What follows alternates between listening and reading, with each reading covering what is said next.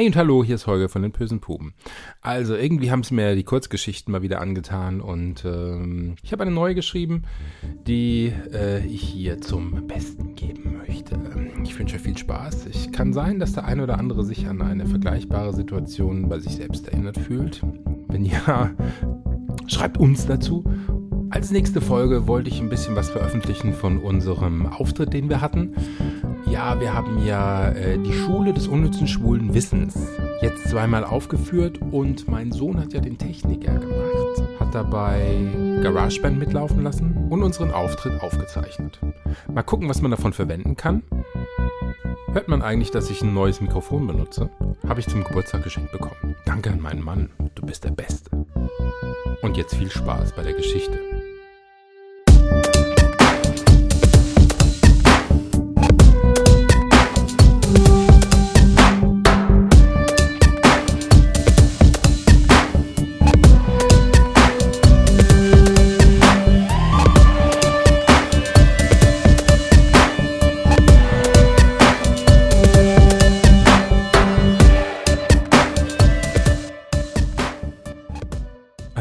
Darkroom ist der traurigste Ort der Welt. Von Holger Heckmann. Auf dem Weg zum Klo bin ich links abgebogen und hinter das zu einem Vorhang umfunktionierte Tarnnetz gehuscht. Tja, da stehe ich nun. Einen Moment haben meine Augen gebraucht, um sich ein Stück weit an die Dunkelheit zu gewöhnen. Schemenhaft erkenne ich die Umrisse des Raumes. Das rohe Gewölbe, an der Decke ziehen sich verschiedene Rohre entlang, an denen man sich gut festhalten kann, wenn man zum Beispiel einen geblasen bekommt. Jedoch das Einzige, was hier gerade bläst, ist die Lüftung. Mir in den Nacken. So gerne würde ich die Schemen eines Körpers erblicken, männlich, breite Schultern, wie ein Schatten soll er wirken. Aber hier ist niemand, keiner, total leer. Oder doch nicht? Dort in der Ecke scheint jemand zu sein, nicht sehr groß. Ein Zwerg oder da kniet jemand. Das wäre ja schon mal was für den Anfang. Warte ich noch einen Moment, bis ich etwas mehr erkenne? Wer weiß, was das für ein Typ ist. Aber eigentlich egal. Angebot und Nachfrage regeln hier den Markt. Und möglicherweise kniet der Herr schon etwas länger dort hinten. Vielleicht schmerzen schon die Gelenke, sind seine Beine eingeschlafen oder etwas in dieser Art. Ist ja wirklich nicht viel los. Eher nichts. Ihm muss langweilig sein. Ich nähere mich ihm ein paar Schritte. Hm, keine Reaktion. Noch etwas näher. Ganz schön dunkel hier in der Ecke. Was ist, wenn der Kerl schon 80 ist? Dann könnte er nicht so lange in der Ecke dort knien. Was, wenn ich nicht in sein Beuteraster passe? Wie gesagt, Angebot und Nachfrage, der wird mir schon einen abkauen. Noch ein paar Schritte näher. Seinen schwarzen Kopf kann ich im Dunkeln erkennen. Keine Reaktion. Der muss mich doch sehen. Mal mit dem Kopf drehen oder mal in meine Richtung schauen. Ich massiere mir den Schritt und merke, wie ich langsam hart werde. Eher sehr langsam. Eigentlich gerade mal halbhart. Also viertelhart. Ich bin nicht geil. Nein, nicht wirklich. Ach, das kommt schon beim Blasen. Noch zwei Schritte, dann greife ich nach seinem Kopf. Fuck, das ist nur der Barhocker. Super. Und ich stehe hier mit meiner Erektion. Okay, die ich nicht habe. Also meiner Wunscherektion, die auch nichts bringen würde. Draußen waren auch nicht so viele Kerle, soweit ich mich erinnere. Die paar, die dort waren, könnten sich aber doch mal hierhin verirren. Haben die mich nicht gesehen, dass ich hier reingegangen bin? Ich bin doch ein scharfer Typ. Immer noch trotz meines Alters von Mitte 40, trotz der fünf Bier, die ich den Abend über bei meiner Kneipentour schon getrunken habe, trotzdem, dass ich eben erst, auch wenn es schon halb vier morgens ist, in diese Kellerbar gekommen bin.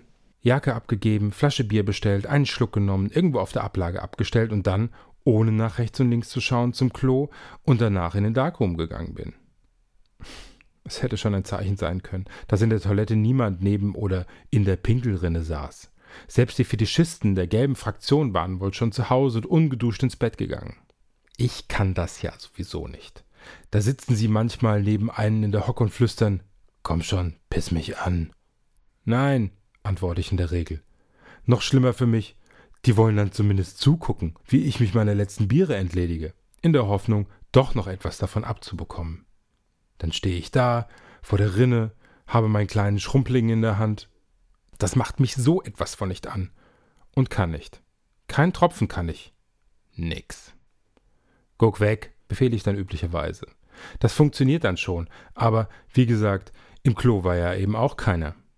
Und jetzt hier, im Darkroom. Langweilig. Schon zwei Leute sind an dem Vorhang vorbeigelaufen. Man kann zwar nicht in die Dunkelheit hereinschauen, aber von innen durch den Spalt sehen, was draußen passiert. See what the boys in the back room will have and tell them I'm having the same, singt Marlene Dietrich als eine meiner Stimmen im Kopf. Doch mal zum Psychiater. Und ob das Lied damals schon so zweideutig gemeint war, wie ich es jetzt interpretiere? Da, jemand steckt seinen Kopf durch den Vorhang. Ja, ja, ja, nur Mut, komm näher, Süßer. Wenn es denn ein Süßer ist. Mist, ich stehe ja zu weit im Dunkeln. Man sieht mich ja gar nicht. So gehe ich ein Stück Richtung Ein-, Ausgang und er ist weg. Das gibt's doch gar nicht. Techno, House, Trance, Beats übertönen mögliche Geräusche von außen. Ich wüsste gern, wie es jetzt an der Bar aussieht, wie viele Gäste dort noch verweilen, ob mein Bier noch auf der Ablage steht. Ich hatte ja nur einen Schluck davon genommen. Eigentlich könnte es sich irgendjemand zu eigen gemacht haben.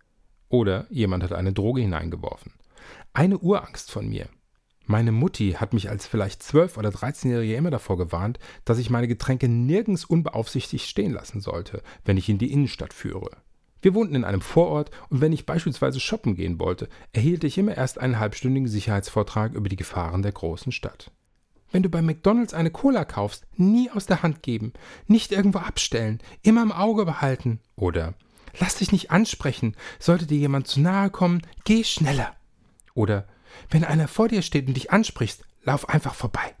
Oder schrei Feuer, nicht Hilfe, sonst kommt keiner. Oder nicht in enge Gassen gehen, immer auf der Hauptstraße bleiben.